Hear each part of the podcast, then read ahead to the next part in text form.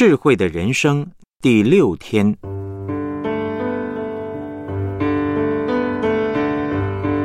谦卑的特质一：知道自己的软弱。箴言三章五到六节，你要专心仰赖耶和华，不可倚靠自己的聪明，在你一切所行的事上都要认定他，他必指引你的路。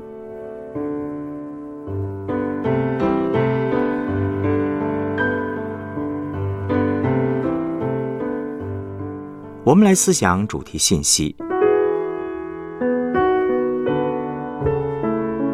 凡事祷告，仰望上帝。谦卑的生命是一种祷告、仰望的生命。一个人谦卑不谦卑，除了看他常不常生气之外呢，还要看他是不是祷告的人。祷告的人就像婴孩，会随时随地仰望上帝。耶稣在世上的一生。随时随地的仰望天父，他原本就是上帝，但是他来到世上的时候，是以一个真正的人在生活，并且把人应当如何仰望上帝的生命活给我们看。耶稣的随时随地仰望，是在面对困难之前、面对困难之时、面对困难之后，都寻求上帝的意思，而且父要他做什么。他就做什么。箴言三章五到六节的经文说：“你要专心仰赖耶和华，不可倚靠自己的聪明，在你一切所行的事上都要认定他，他必指引你的路。每一件事情都认定上帝，每一件事情都紧紧跟随他，就是谦卑的生命。谦卑的生命是祷告仰望的生命，不祷告是骄傲的表现。”我们骄傲和谦卑的程度，可以从我们的祷告生活看出端倪。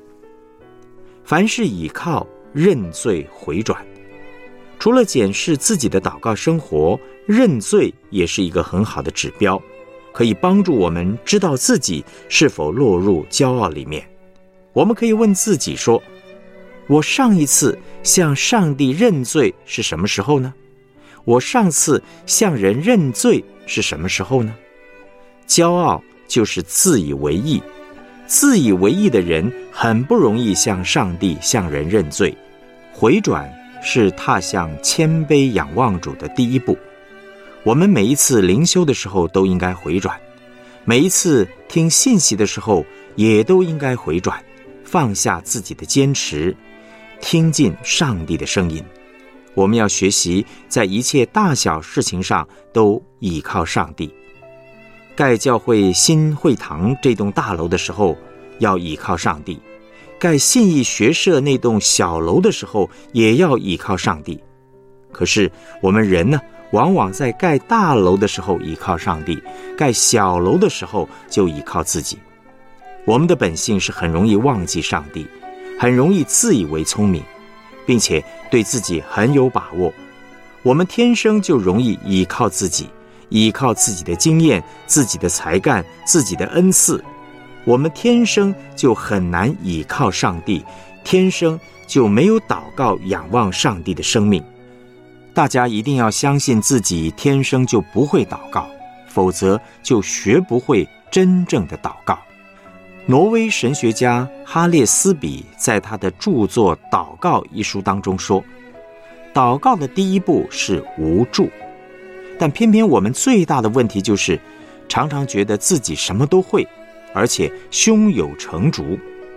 我们需要圣灵的开启，才会打从心里感到自己像婴孩一样无助，才能够在所行的每一件事情上都认定他、认罪、回转、归向他。”与向上帝认罪相仿的，容不容易跟别人道歉，也是一个很好的指标。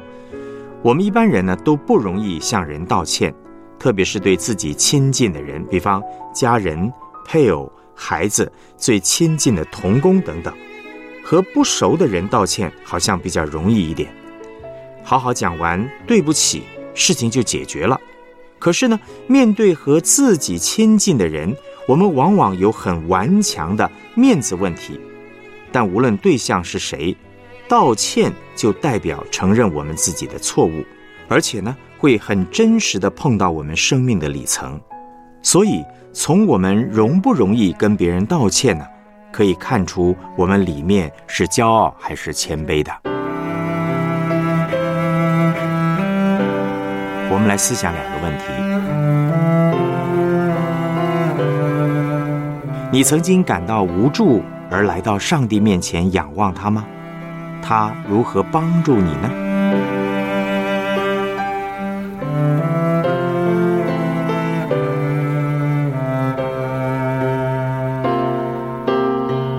圣灵是否曾经光照你，要你为某件事回转仰望他？或向某人道歉呢？你是怎么悔改的？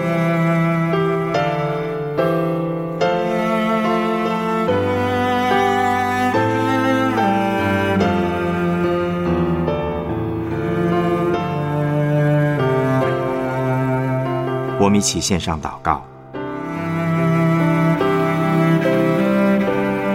亲爱的主耶稣，谢谢你乐意指引我当行的路。你要我专心仰赖你，不依靠自己，是为了我的好处。我要向你献上一切我不愿意你来做主的事。求你不断的把谦卑放在我心里，帮助我在一切所行的事上都认定你，也能够坦诚向你向人认错，活在自由里面。奉主耶稣基督的名祷告，阿门。